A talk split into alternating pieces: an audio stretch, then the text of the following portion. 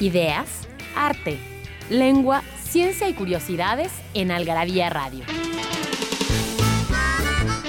O lo que es lo mismo, una hora de palabras, biografías, inventos, historia, literatura, efemérides, música, letras, frases, cine, datos inútiles, entretenimiento y mucho más en esta dosis de algarabía lista para escucharse.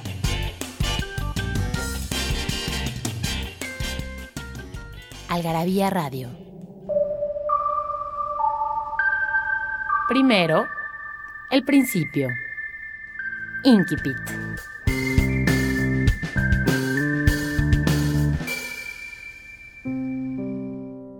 He visto las mejores mentes de mi generación destruidas por la locura. Histéricos famélicos muertos de hambre arrastrándose por las calles. Negros al amanecer buscando una dosis furiosa. Cabezas de ángel abrazadas por la antigua conexión celestial al dínamo estrellado de la maquinaria de la noche. Quienes pobres y andrajosos, y con ojos cavernosos y altos, se levantaron fumando en la oscuridad sobrenatural de los departamentos, con agua fría flotando a través de las alturas de las ciudades contemplando el jazz.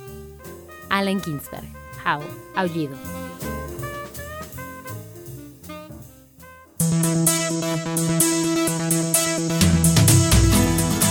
Hola, ¿cómo están? Buenas noches a todos. Me da muchísimo gusto saludarlos en este espacio.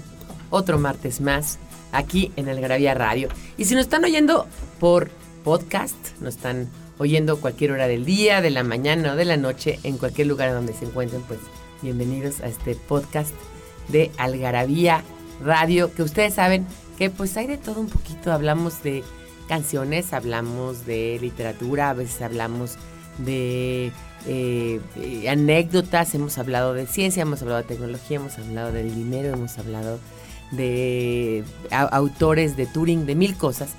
Pero en esta ocasión vamos a hablar de algo muy importante, vamos a hablar de bichos, vamos a hablar de insectos, vamos a hablar de esos seres pequeñitos que resultan muy útiles para los seres humanos, a veces también muy peligrosos, pero a veces muy útiles y muy deliciosos. Nicandro, muchísimas gracias por estar aquí. Nicandro es eh, Nicandro González Peña. Él es parte, digamos, de los colaboradores de Algarabía, de los más antiguos colaboradores de Algarabía.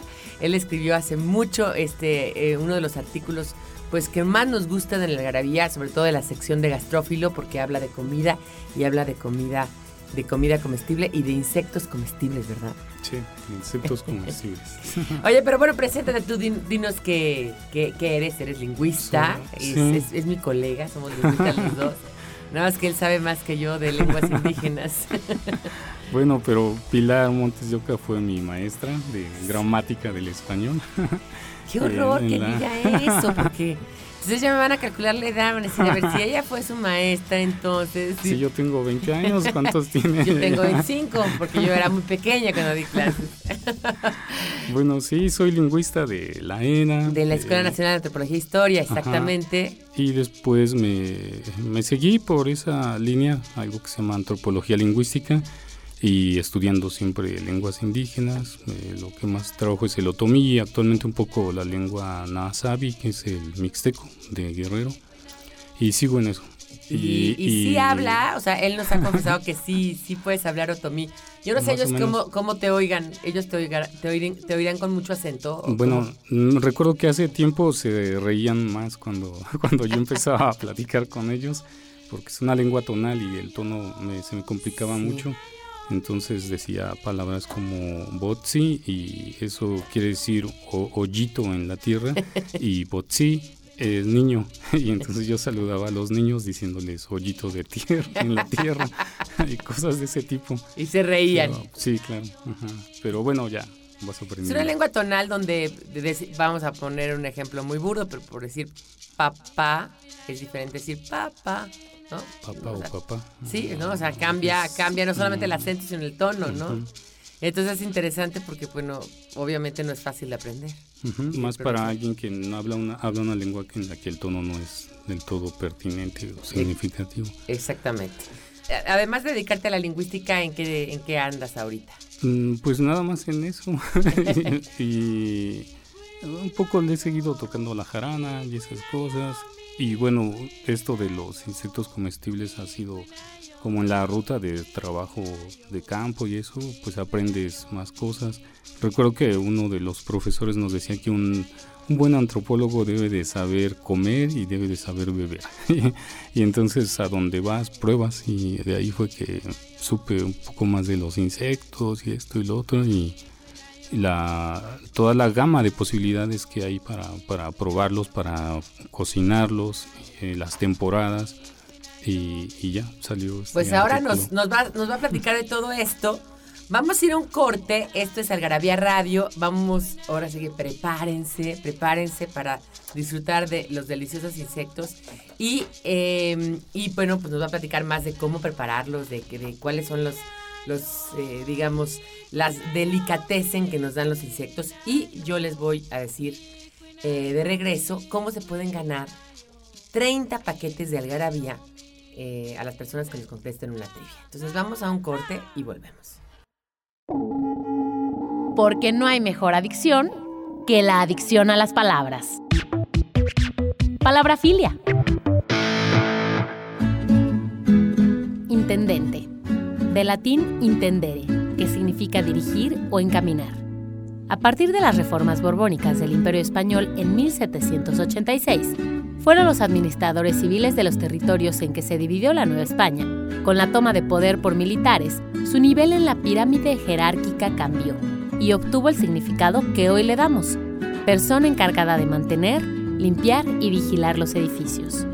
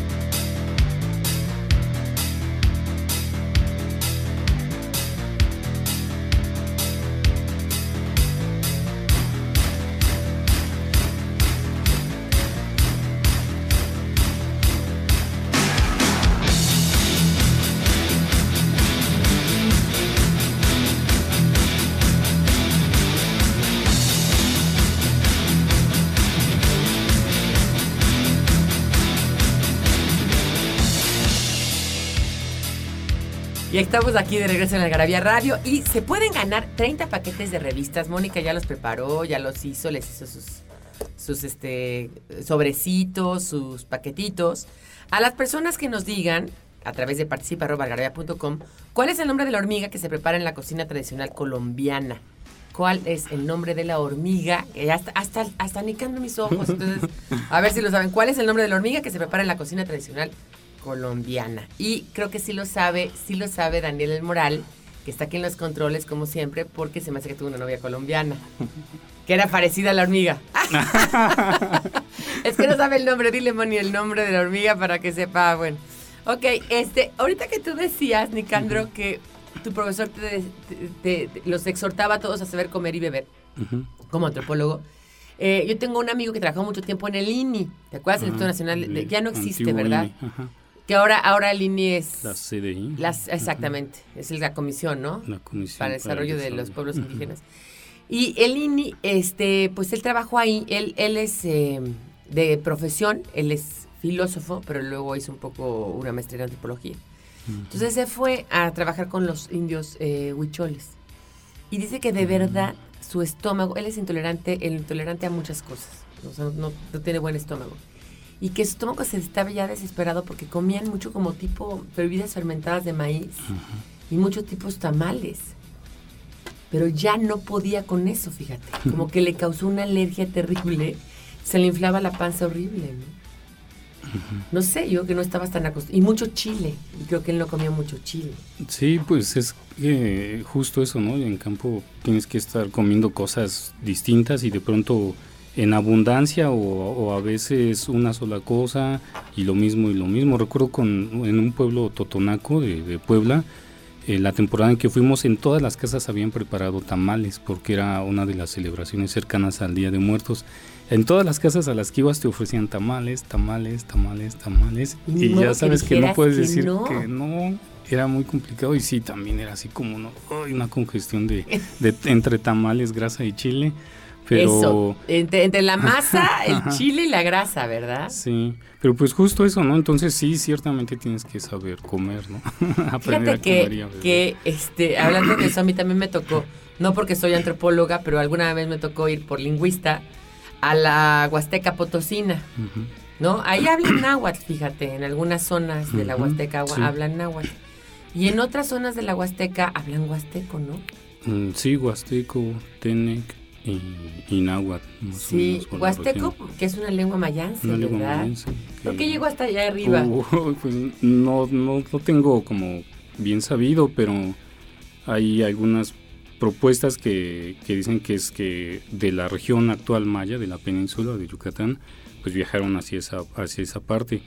Pero hay otra versión que dice que es lo contrario, que hay una, que hubo una población como una especie de abanico que, que llegaron por esa parte norte de Veracruz y entonces algunos se quedaron en lo que actualmente es la Huasteca Potosina y, y, de ahí algunos bajaron hacia el centro del país, algunas culturas y otras hacia la península. Entonces, ¿cuál de ellas? No sé, hay algunas regiones arqueológicas en esta región de la Huasteca que son impresionantes y que... Impresionantes. sí, poco también exploradas o poco difundidas. Y es más, yo creo que hay algunas que ni siquiera se han descubierto. Exacto. Te lo juro, como decíamos ahí cuando estábamos ascenso, descenso, haciendo descensos de río ahí en el río Santa María, decíamos, aquí nada más falta esos cerros nada más falta que los descubran, ¿no? O sea, que les quiten la tierra de río. Pero bueno, no, me dieron a comer sacahuil. Ah, qué es un tamal muy delicioso porque es enorme y tiene pero resulta que ese sacahuil pues está hecho con gente que no tiene no tiene dinero y no tiene recursos y no tiene nada más que un poquito de masa, un poquito de chile y las vísceras del animal, del, pollo, todos lo hacen con pollo. Entonces yo la verdad sí me sorprendí porque pues yo abrí el tamal y nunca pensé encontrar la pata del pollo, la víscera del pollo, ¿no? Las tripas del pollo, ¿no? Pero imagínate lo grueso que es, ¿no? O sea, pues es lo que se tienen que comer si no hay, si no hay dinero, ¿no? Eso es una zona pobre. Pues sí, aunque a veces también es por, por tradición, sí es mucho por, porque no hay a veces otra opción, pero en algunos casos es, sí es, es tradición, no es tanto que... Eh, no siempre es porque no haya dinero, también muchas, en muchas ocasiones es casi una ofrenda ese tipo de piezas de, de los animales entonces, eh, un sacahuil de ese estilo es también como una pieza gourmet, podríamos decir, ¿no? Sí, sí, sí, sí, de una delicatez en Ajá.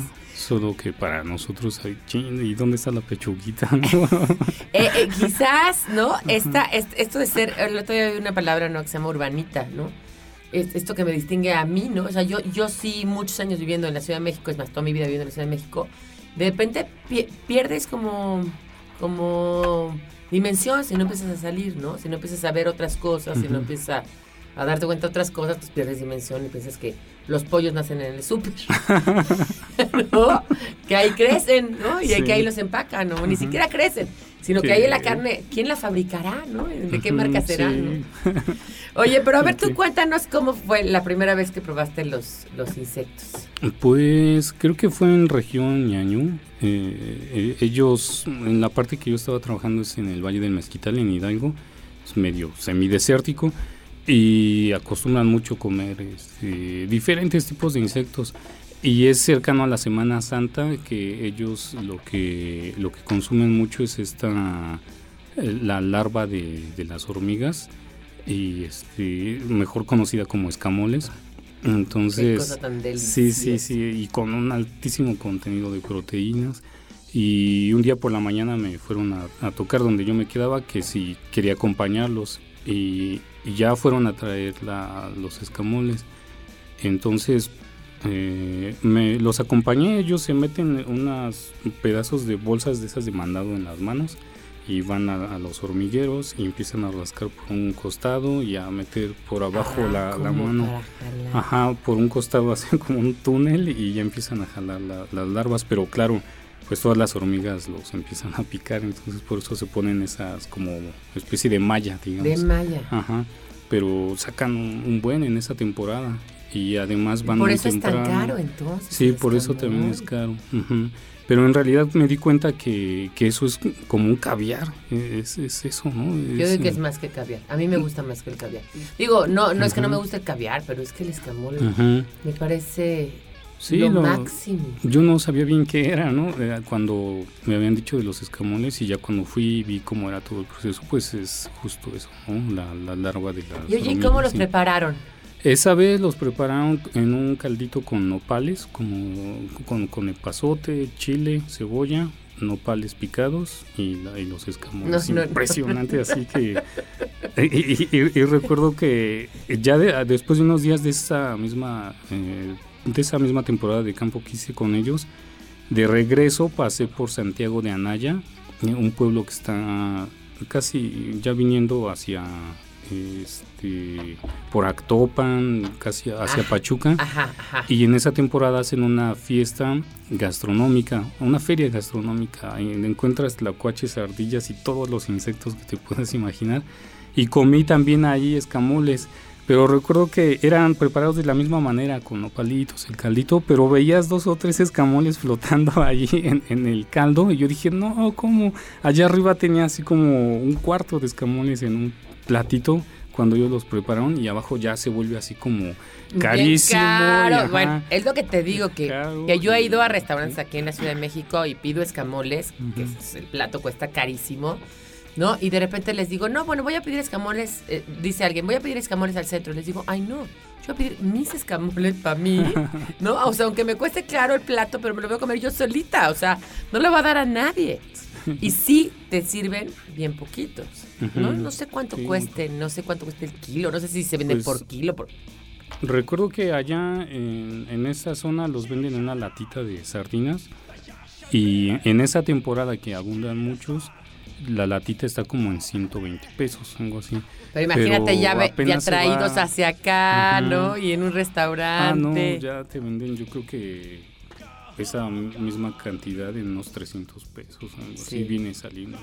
Pero así. son de esas cosas que si ustedes no las han probado, de verdad, de verdad tienen que probarlas porque, como dice Nicandro, es un caviar, es una delicia. Pero aparte es un sabor sutil, es un sabor... Sí, no también sé, los, los prepararon posteriormente en unas quesadillitas. eh, igual lo mismo, solo una rajita de, de, de pasote en la tortilla de maíz. El epazote es muy importante con el escamol, sí, ¿no? como que le da un buen Le da sabor. muy buen sabor. Sutil. Y es delicioso, ¿no? Por supuesto con una buena salsa. Con una buena salsa o, o yo, yo, a mí me gustan sin salsa, para como no quitarles el sabor, pero sí con rajitas de chile verde, ¿no? este que a veces te lo preparan así con un poco de cebollita, chile verde lo- y, y, este y el epazote. El epazote, No, sí. bueno. Y, y allá, por supuesto, lo tradicional es acompañar esto con un buen pulque, un jarro de pulque fresco y tus quesadillas de escamón. No, no, no, no, bueno. Oye, ahorita nos cuentas del pulque. Vamos a ir a un corte y volvemos aquí en Algarabía Radio. Estamos hablando de los sabrosos insectos.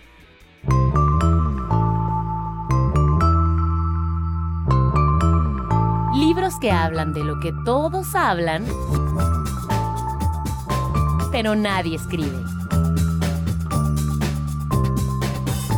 Algarabía Libros. Frases para no olvidar. El mundo cambia si dos se miran y se reconocen. Octavio Paz.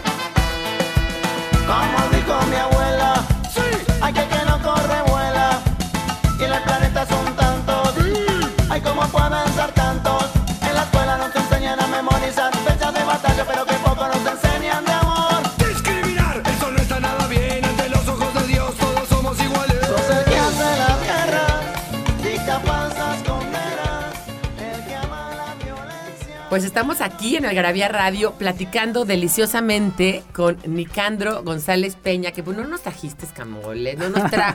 Lo invitabas a hablar de esto y no nos trajo, pero te voy a invitar. que en la cabina no se podía meter. No se podía meter comida, exactamente. Ni el pulque. A ver, Ni cuéntame pulque. del pulque, porque yo la verdad, el único pulque que, que he probado es curado. Curado. Pero ya no se consigue mucho en México, ¿sí? El No, pulque? yo creo que en México no hay ningún lugar que haya Ya un buen pulque, aunque haya pulquerías todavía un poco tradicionales. Parece que por ahí están recuperando la tradición. Yo el otro día vi un cuate que, que estaba haciendo uno que está enlatado que se llama Magallín. Uy.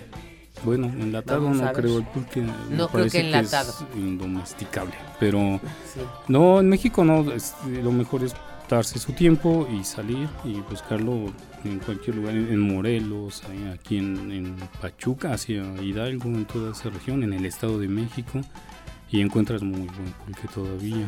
Hidalgo, Eh, qué riqueza, ¿no? Porque también tienen la barbacoa. Ajá. No, y también la tienen los- tienen un chorro de cosas. Y el pulque, creo que el que yo he tomado y eso que me gusta mucho a donde voy y es región pulquera busco, es el de Hidalgo. Y, y- y probablemente también uno muy bueno en Morelos, que justo se toma con jumiles. Y bueno, está aquí en el, artículo. de- Decía ahí que cuando yo veía a los señores en, Morelos, es en Izcatiopan, cerca de, bueno, en Izcatiopan es un lugar donde se celebra Cuauhtémoc, se supone que ahí están sus restos. Eh, ¿Dónde está eh, Escatiopan? Está es- cerca. en Izcatiopan de Taxco, yo creo que hacia unas dos horas más o menos. Pero ya Eh, sobre Morelos, o sea, ya, ya dentro de... Porque Mm. Tasco es, Guerrero. No, ¿no? eh, sí, este, perdón, dije, dije Morelos, pero es Guerrero. Eh, Ah, entonces Izcatiopan es- Guerrero. Es Guerrero. Y, y ese pulque lo, lo toman con, con jumiles. Y, A ver, cuéntanos de qué son los jumiles. Ajá, bueno, el jumil es como una chinche de monte y se supone que es como sagrado, que, que representa como a los ancestros y hay sabiduría en él. Y hay ahí cer- muy cerca de, de Taxco un cerro que le llaman el Cerro del Jumil. Y ahí cerca de, en- durante noviembre suben una vez a la semana. Antes había ahí un santuario para el, el jumil sagrado y después desde que lo recolectan se lo comen. Eh, lo hacen frito y la y también muy Ah, es lo que te iba a decir, ¿cómo lo hacen? Frito. Ajá, una es frito y la otra es así, como están vivos, echan un puñito en el pulque, en el jarro de pulque. Y entonces yo veía a los señores que, que el pulque como que lo masticaban cuando lo tomaban. ¿Y qué, qué están comiendo? Está bien que el pulque sea como un bistec, Ajá, ¿no? Porque que dicen que es súper, dicen que es casi un bistec, pero ¿por qué lo mastican? Ajá, y ya entonces vi que le echaban jumiles. Y dije, a ver, vamos a, a probar. Y, y es, pues sí, tienes que estarlo masticando mucho porque el jumil es así como, como fibroso. Pero pues, según esto. El es- jumil no es como el chapulín, no tiene la consistencia No. del chapulín. Mm, No, no, es más como. Ay, pues qué decirte. eh, es una especie de. O sea, chinche- tiene más carnita. eh, sí, pero tiene una cascarita más eh, fibrosa. Entonces por Ah. eso lo tienes que masticar. No es Ajá. crunchy, Mm, sí, sí, también. sí es crunchy. Oye, el otro día probé, ayer, el domingo probé chapulines Mm. que en lugar de fritos estaban horneados. Oh, Entonces, te los voy a conseguir porque los vende una chava. Y entonces les quedaron tan horneados que en el momento en que los que los este, truenas, o sea, que, que los muerdes, truenan. Ay, una cosa deli, deliciosa. Deliciosa. Y les ponen diferentes chiles. O luego hacen una salsa, ¿no? Y le echan ahí los chapulines, que también es muy. Sí, también. Sí, pues bueno, ante esto también es importante decir que, que todas estas comunidades que tienen esta tradición también saben mucho sobre qué insectos, en qué temporada y que, y que de qué manera comérselos y eso es bien importante. Me recuerdo que del jumil yo no sabía y después en, en- en la montaña alta de Guerrero con los, los Nasabi, ellos también lo comen mucho, pues es la misma región, pero ellos lo, lo- así como lo atrapan, se lo comen. Pero que hay que comerlo así como de costado porque en el momento en que es como atacado secreta a una Algo. sustancia que que te puede dejar ciego temporalmente. Y, y yo le dije, ay, ¿cuál es ese? Creo que es el que yo comí con pulque y ellos le llaman shumil. Y sí, sí, es el mismo, es el jumil. Y le digo, pero entonces no sé qué, qué pasó en el pulque. Dicen que secreta la sustancia en el, en el pulque al momento de que lo echan, pero. Pero se eso ya no- ya no tiene ningún problema no para tiene ti. ningún problema, es, es- es benéfico. Y sabe rico con el pulque, me imagino. O sea, Sí, la mezcla. lo hace un poquito más ácido y, y si tiene buen aguamiel, entonces entre el aguamiel, lo dulce y lo ácido es un sabor bastante... Y fíjate que es, es interesante pensar. Estoy leyendo a Marvin Harris, tú lo has de conocer, es un antropólogo gringo importante. Y, y justamente voy a entrar a esta, a esta parte que se llama Small Things. Y, y él- él- se llama Good to Eat, el, el libro, y te lo recomiendo mucho porque la verdad es que explica mucho por qué comemos ciertas cosas y por qué no comemos ciertas cosas. Y se va desde la vaca en India, el cerdo, ¿no? Y la, la, la- la- la aversión a la leche, ¿no? Que para, por ejemplo, los chinos y para los japoneses la leche es algo nauseabundo, ¿no? Ujú. y cómo puede ser deliciosa para los noruegos o los alemanes. Y así se va con otras cosas, con muchísimas cosas, ¿no? El caballo, ¿por qué, nunca, por qué no comemos carne de caballo? Porque el caballo era mucho más útil para otras cosas que para comérselo, ¿no? Entonces una de las razones por las cuales a un ser humano no le interesa comer un caballo, porque bueno, si te comías al caballo, pues te comías a tu medio de tu- transporte, a tu medio de casa, ¿no? Era una serie de cosas, pero bueno, hablando de esto, del- de, lo de... Dice que hay una gran aversión de muchísimos pueblos hacia comerte los insectos.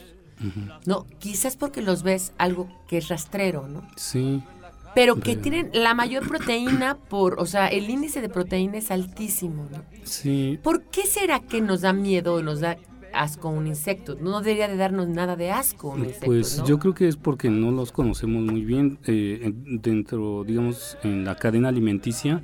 Más bien ellos están muy cercanos a- al, al consumo primario, se alimentan de plantas y, y- y posteriormente ya las vacas o los borregos, lo que nosotros comemos, se alimenta de este tipo de gusanos y de plantas también. Entonces los gusanos están más cercanos al inicio de la cadena alimenticia.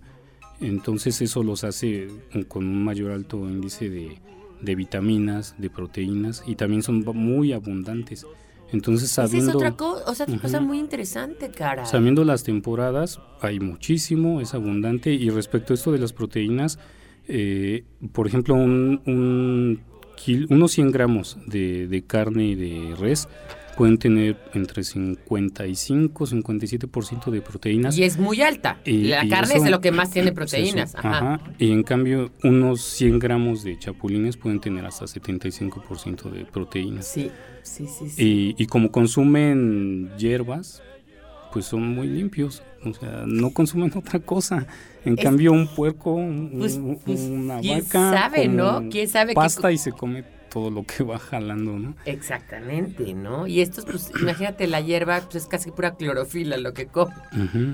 Y es, es eh, según lo que dice Harris, es el- son los animales que con, más eficientes para convertir la, la- la planta en En proteína. proteína, sí.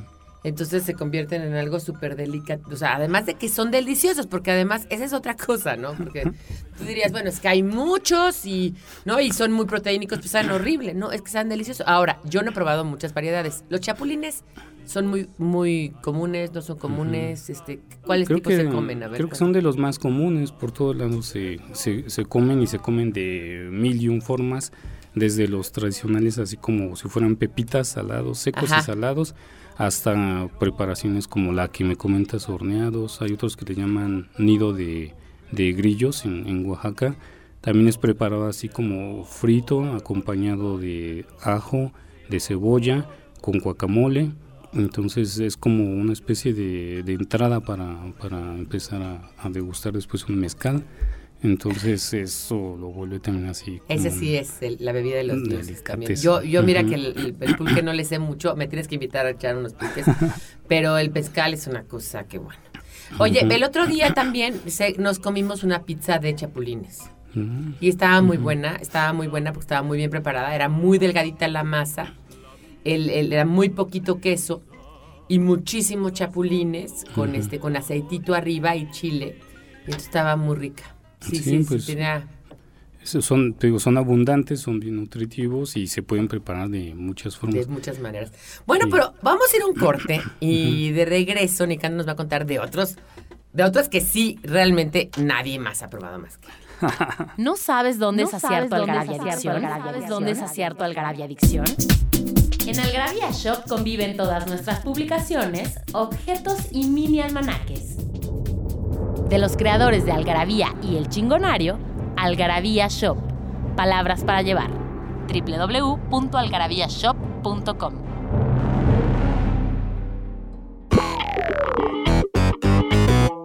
Nos hicimos de palabras y se las pusimos a todo lo que pudimos.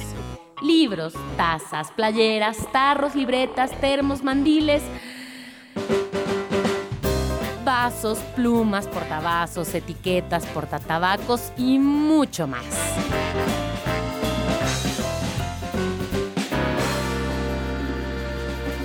Objetos irresistibles en algarabíashop.com.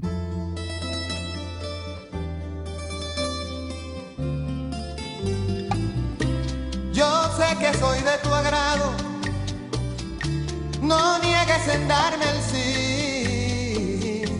que yo te he ofrecido a ti un matrimonio sagrado. No más porque me enamoro, se ponen a dar querella, total, las palmas son más altas y los puercos comen de ella.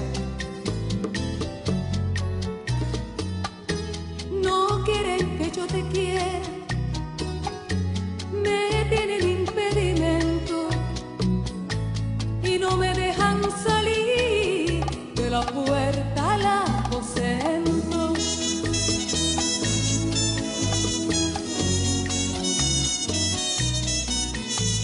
Créame que mucho lo siento, pero ¿qué dirán de mí?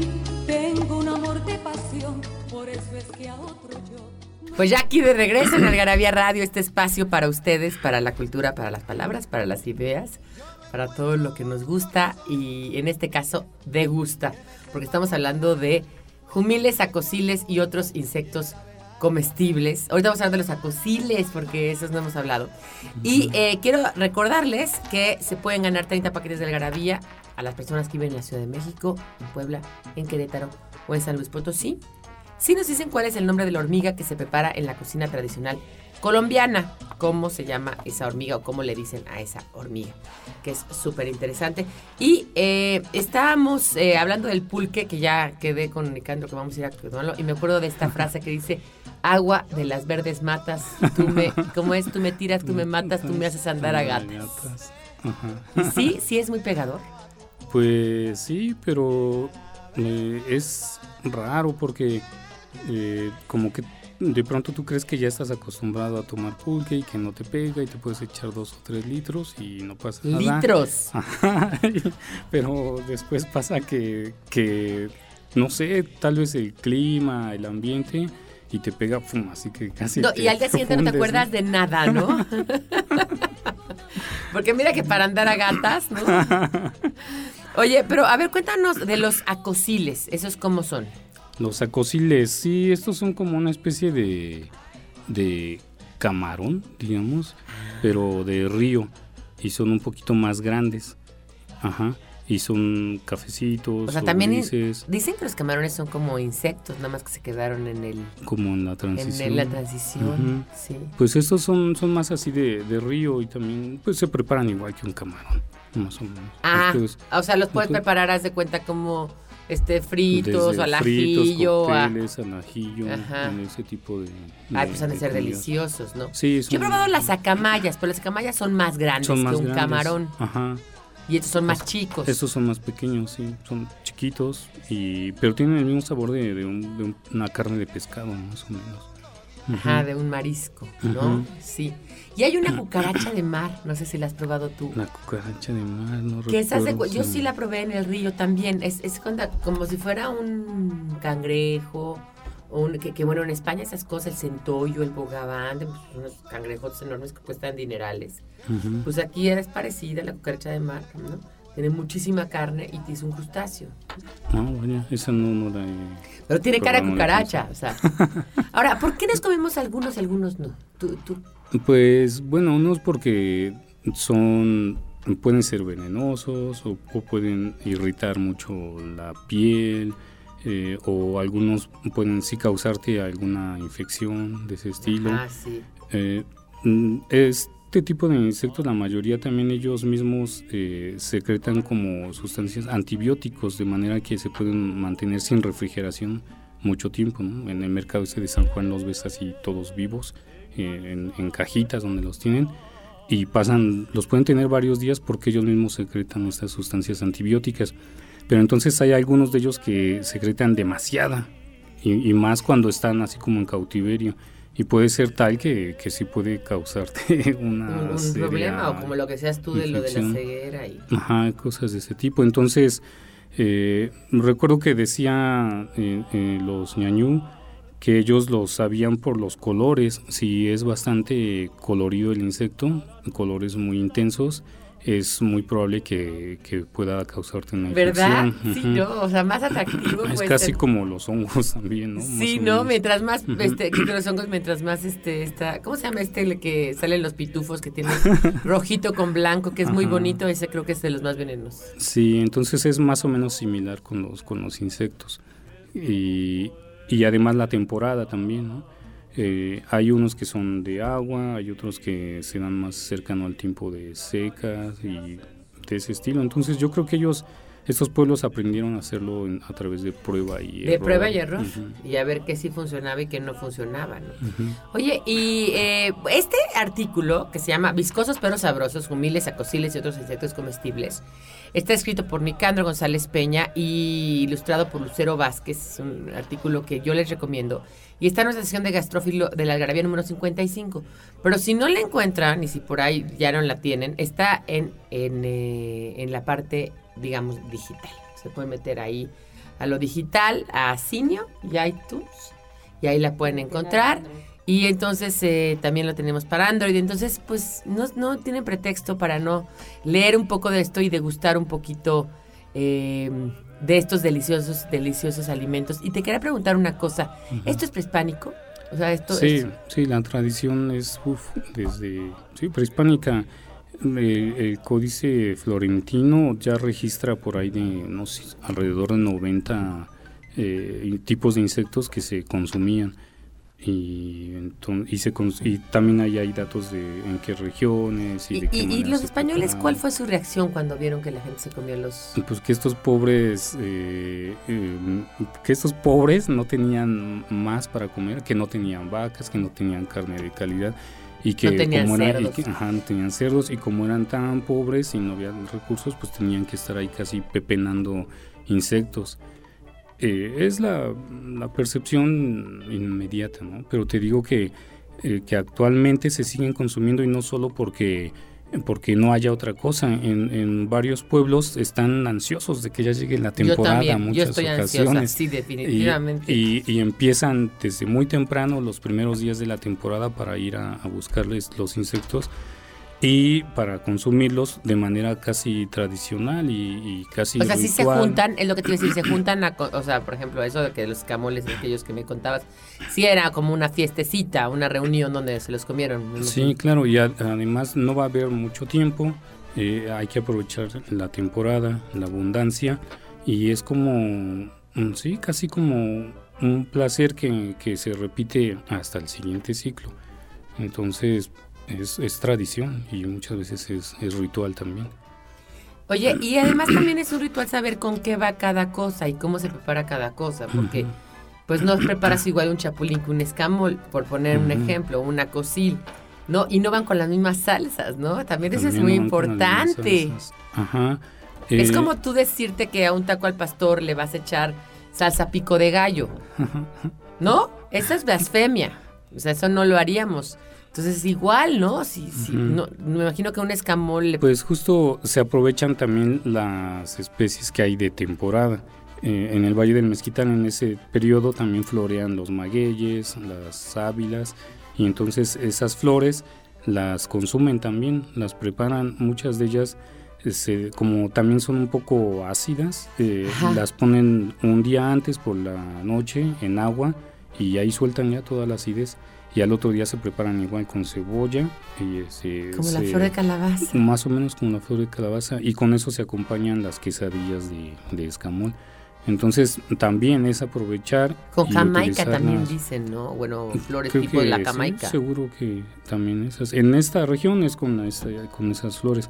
Pero entonces es, hay escamoles, hay garambullos, hay flores de maguey. Entonces eso se, se prepara, se combina y vamos, de ahí resulta Y ya. el la mezcal, entonces ya estamos El pulque y el mezcal. sí.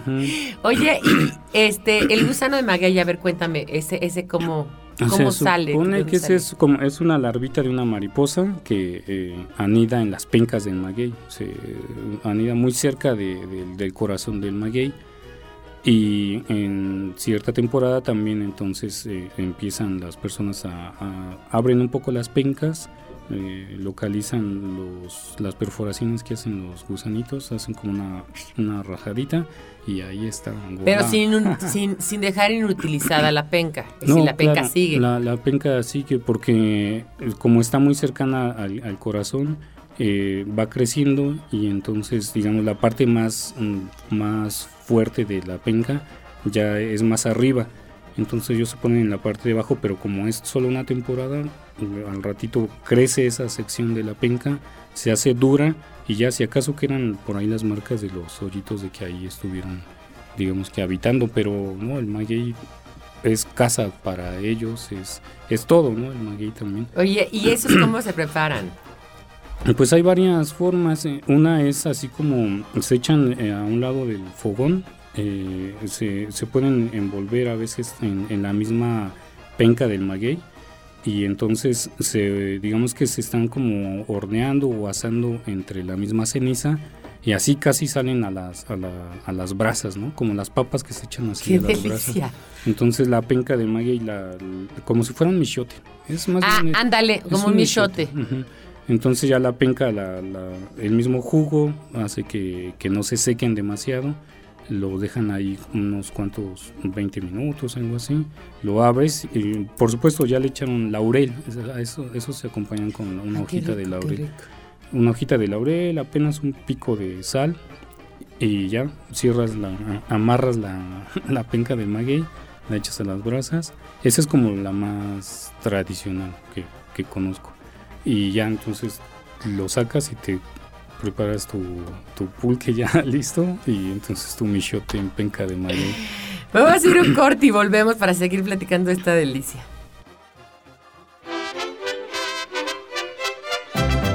Mexicanos somos y en el camino andamos.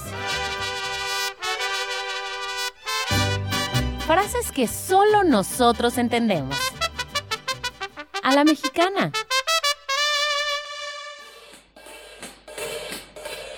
No me hallo. No me hallé. El verbo reflexivo hallarse se acota en el DEM como estar algo o alguien en cierto lugar o en cierta situación y popularmente como sentirse bien en algún lugar.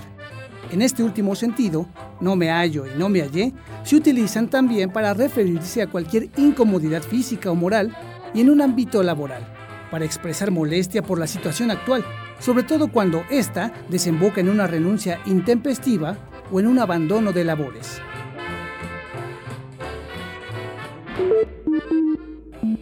En Algarabía Radio queremos saber lo que piensas. Encuéntranos en Twitter como arroba algarabía y en Facebook e Instagram como revista algarabía.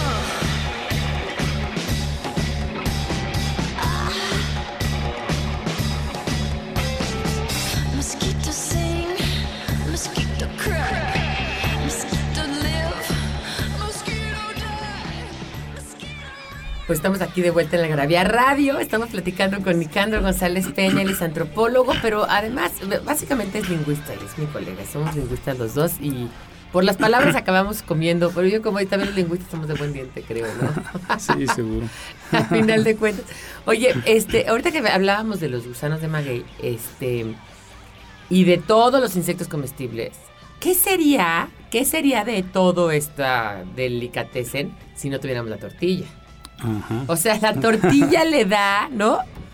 Pues acaba de redondear toda la delicia, ¿no? Del mezcal y el pulque, no sé qué. Y la tortilla, porque pues, te haces el taquito de esto, el taquito del otro, ¿no? Sí, pues creo que es también uno de los Las elementos quesadillas que dices tú, ¿no? Ajá, para acompañarlo en quesadillas, en tacos y además como que se, se presta, ¿no? Para hacer un buen taco se necesita una, una, que, una tortilla de adeveras, ¿no? Es De lo que te iba a decir. ¿Dónde has probado tú que has grande. viajado en much- a muchas partes? ¿Dónde has probado las mejores tortillas de- del país? Uy, lo, lo recuerdo muy bien. Fue con los ayuk, los mijes en, en, en la sierra de Oaxaca. Ajá. Eh, son las tortillas, pues como del estilo de las tortillas oaxaqueñas, pero recuerdo que era eh, muy consistente, era como si el, el maíz lo hubieran martajado nada más y, y así hacen eh, las tortillas con esa masa. O sea, como que no sé, o sea, como que No todavía está se le veía molido. un poquito, ajá. Digamos que sí, no, no tan molido y entonces la tortilla tiene una consistencia impresionante, un sabor todavía entre dulce de este tipo de granos que a veces son un poco dulces, gruesa la tortilla, grande y, y un poco azul, más o menos, de ese tipo de maíz. Pues esa fue la tortilla que yo dije, órale, esto realmente es maíz y esta sí es la comida de los dioses, ¿no? Esta es la comida de los dioses, definitivamente. Yo fíjate que generalmente, ahorita que de- de- decías de que tiene mucha proteína, yo generalmente la paso mi vida a dieta, ¿no? O sea, que no puedo comer cosas para no engordar, ¿no? Y este, y por parte mi papá es diabético, sí, sí como que trato de comer muy sano. Y una de las cosas que como mucho pues, son los insectos, sí trato de comerlos porque en las dietas te los recomiendan mucho, porque tienen mucha proteína, Ujú. ¿no? Y no engordan, ¿no? Es la verdad, Además, ¿no? No engordan. No tienen Son muy digestibles. son muy digestibles. Pero lo que más extraño yo no es el pan, no es, es la tortilla. O sea, la tortilla es, o sea, yo le digo, bueno, yo hago la dieta que sea, pero que pueda contener tortilla.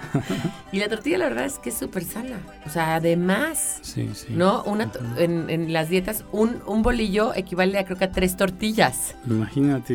Entonces, echarte una torta en, a nivel de carbohidrato pues es, y, de, y de calorías equivale a echarte tres tacos, ¿no? ¿No? Sí, entonces imagina todo esto, una tortilla de ese estilo, eh, con ese tipo de Porque maíz. dices que era grande la Sí, tortilla esta. ¿no? grande, maíz todavía martajado, azulito, eh, hecha en el comal, calientita, tu tortilla recién hecha, no recalentada, y, y acompañada con algo así como, no sé, unos buenos escamoles, este, Unos gusanitos de maguey, Entonces es... una buena es- salsa, una buena ¿no? salsa. entonces, eh, imagina, es todo así como es, es fresco, es bien hecho, es la esencia de las cosas, Es natural. es natural. De ahí que, que entonces mm, hay una percepción bastante equivocada a veces de que de que comerse un taco de insectos es como es, es, es pobre, es el, el último sí, qué recurso. mal, qué mal. En realidad es todo, todo lo contrario. Es todo lo contrario. No, no, pobre que tiene que comer en McDonald's, ¿no? Sí, exacto. Yo veo a los gringos y digo, pobrecitos. No es que de verdad, o sea, eh, algún momento se perdieron y de hecho a nosotros nos ha, nos ha, nos ha atacado la obesidad y, y el sobrepeso en, en cuanto empezamos a tener tendencias de los gringos. Se llama la coca-colonización. Ya hablaremos en algún otro programa de la coca-colonización. Y que no obviamente nada más implica Coca-Cola, implica toda la comida norteamericana y todas las comidas fast food, que implica que la gente empieza a comer eso y empieza, porque la dieta mexicana original, la tradicional, no es una dieta mala, en ningún, de ninguna manera, ¿no? O sea, de verdad, tú piensas, tú piensas lo que cocinaba la abuelita, la tía, la mamá, pues son cosas sanas, al final el camino, ¿no? Son cosas que tienen, pues, a veces carne, verdura, proteína, este, salsas, chile, o sea, siempre tiene de todo, ¿no? Yo creo que tiene que ver con esto que mencionas de la coca Coca-colonización. colonización. Meter una idea de que este tipo de comidas no son buenas, que son llenas de grasa, que no sé qué, para que consumamos la, la otra, ¿no? La, la comida de Sí, la que sí realmente tiene, ¿no? Llena de grasa. El otro día me contaban que este un amigo mío tiene mucha lana. ¿Y cómo hizo la lana? Pues no tenía nada de lana. ¿Qué pasó? ¿Cómo le fue? No, pues resulta que él recoge la grasa que sobra de los McDonald's, la recoge y la vende. Y yo, ¿a quién se la vende? A los que crían pollos. Entonces, y para Kentucky. Entonces imagínate que los pollos se comen la grasa que sobró de McDonald's y se la comen los pollos y luego tú te comes el pollo. No vas de pensar, me dan ganas de vomitar. Para que veas como si... Y esa co- coca-colonización de la que te invito un día porque platiquemos es muy interesante. El pueblo más gordo del mundo con mayor obesidad es una isla en el Pacífico, bueno, es un país que se llama Nauru. ¿ok? Uno de los 14 países de Oceanía. Nauru tiene a las personas más, más gordas del planeta. ¿Por qué? Resulta que Nauru es una isla en el Pacífico Sur, en Oceanía, donde pues no había comida, había poca comida. Entonces ellos, todos los seres humanos, generamos un gen ahorrador. Cuando tienes poca comida, pues la comida que tienes la, la ahorra, o sea, la, la- la aprovechas al máximo para no morir, ¿no? O sea, hay una, hay una intención de que la comida que tengas, ¿no? Cuando éramos, obviamente, cazábamos, pues lo que cazábamos y comíamos nos duraban para muchos, muchos días, ¿no? Y ellos tienen este gen ahorrador, esta, esta, esta necesidad de, con poco, eh, que diga, esta poca necesidad de comer y con poco poder sobrevivir. Y resulta que llegaron ahí los cruceros. Y los gringos empezaron a poner ahí McDonald's y, y- y Burger Kings y no sé qué, no sé qué. Y es lo que comen. Y es lo que comen. Entonces son unos gordos de... Googleen Nauru. Obesity Nauru, para que vean la cosa más impactante. Entonces yo creo que sí tiene que ver, y digo, no es el tema de este programa, pero sí tiene que ver esta idea que nos han hecho creer que los insectos es de poca monta, ¿no? Cuando, bueno, ya nos damos cuenta que ya viviendo en la Ciudad de México, conseguir un insecto o un escambol o un gusano de camarón no sale nada barato. Ni barato ni fácil. ¿no? No. Y, y que ade- además la preparación es tan delicada, tan deliciosa, porque a mí lo que sí, lo empezamos platicando de los escamoles, el escamol tiene este, este sabor tan sutil que de verdad no le puedes echar cosas, que cu- cualquier cosa Que no encima, porque le puede, ¿no? O sea, no puedes echar queso. No, no, porque le vas a quitar el sabor, ¿no? Exacto. Sí, pues mm, creo que, mira, también tiene que ver con este, como cosmovisión de los pueblos, eh, que ellos aprenden que los ciertos insectos se comen en cierta temporada, de tal manera, con tales ingredientes, y que en, en alguna temporada no los hay, y no hay, y no hay hasta la siguiente. Claro que hay que Mm, aprovechar Ajá. cuando hay. En cambio, esta otra visión que, que mencionabas es, o sea, siempre hay de, de- de eso mismo para comer porque se produce en serie, se producen en masa, entonces imagina, eh, no es la temporada, se forzan las maneras de producción y en cambio esta otra es, no, son, son naturales, son de la temporada y se consumen Qué hasta tal importante, fecha. ¿no? Qué importante saber eso. Qué importante saber qué es lo que tenemos. cu- ¿Cuándo es la fruta de temporada? En, en la Ciudad de México a veces lo perdimos. ¿Cuál es la fruta de temporada? Ni siquiera sabemos cuál es No, la fruta pues de no, temporada. ya- ya Porque el súper hay cualquier cosa y además lo importan y de repente, ¿no? Eh, bueno, voy a ir a un corte porque ya me voy a tener que despedir. Esto se va a acabar y nos vamos a quedar con muchísima hambre. Ahorita me vas a tener que invitar a cenar. Ahorita me vas a tener que invitar a cenar y no sé a dónde vamos a conseguir ahorita unos, unos que mejor cociles ya o algo. Estamos, a lo mejor ya hay escamón. A ver, a ver, ahorita vemos, ahorita vemos. Vamos a un corte y volvemos. Frases para no olvidar.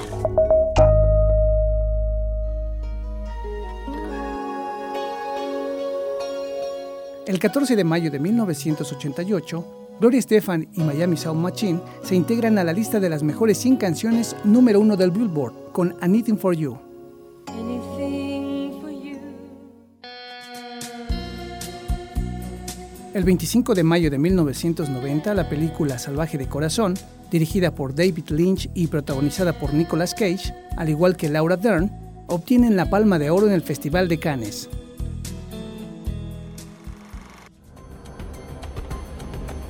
El 17 de mayo de 1996, el presidente estadounidense Bill Clinton suscribe la ley Megan, la cual proporciona al público acceso e información pertinente sobre delincuentes sexuales.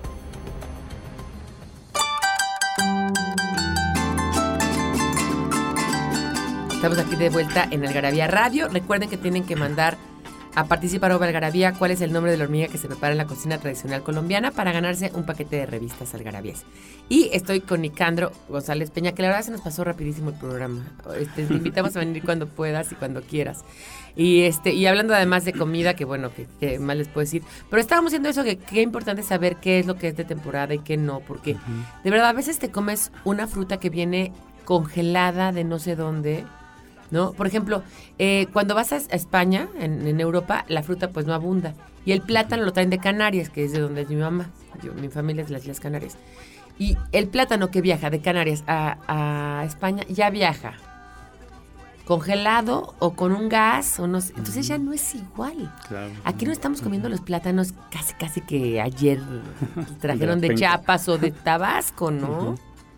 Qué rico, qué importante es comerte eso, ¿no? Sí, justo, y yo creo que to- todo ese proceso de, que ya no es de la temporada, de que se está forzando de, de las maneras que se pueda, congelado, con gases o como sea, pues disminuye todo, ¿no? Disminuye, disminuye sus propiedades proteínicas o vitamínicas, su sabor.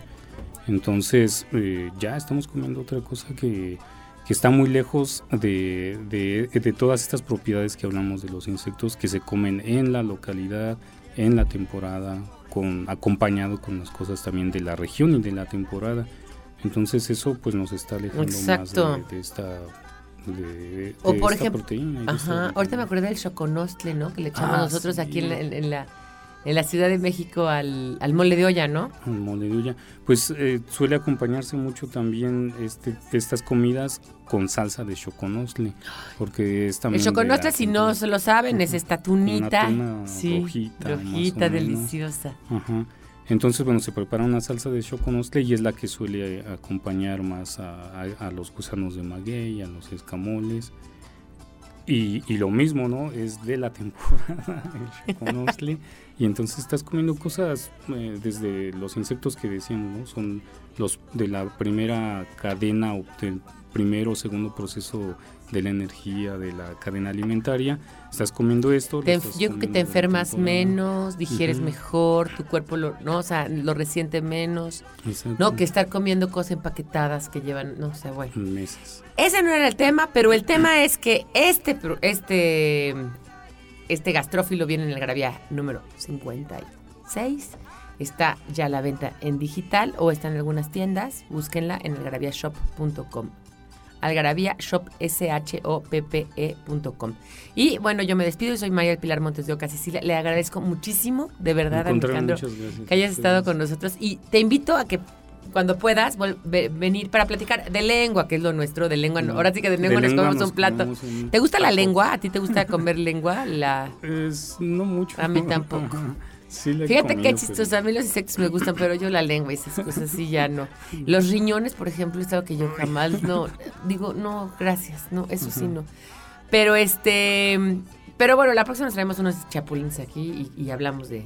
Para botanear y, y hablamos de, de lengua, pero de lengua de la que nos gusta a ti y a mí. De esa sí nos De comemos. esa que nos comemos muchos platos yo de, de lenguas, de lenguas indígenas y de lenguas de todo tipo.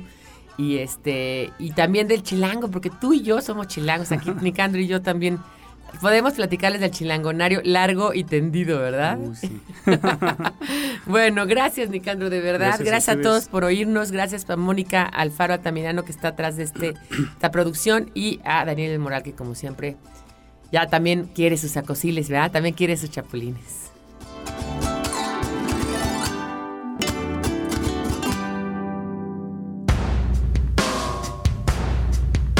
Datos inútiles para romper el silencio con el doctor Ian Q. Carrington.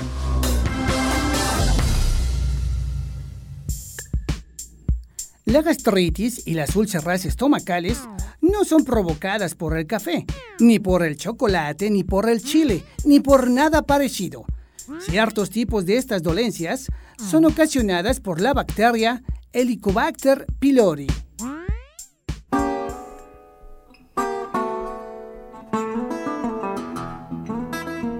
Esto fue Algarabía Radio.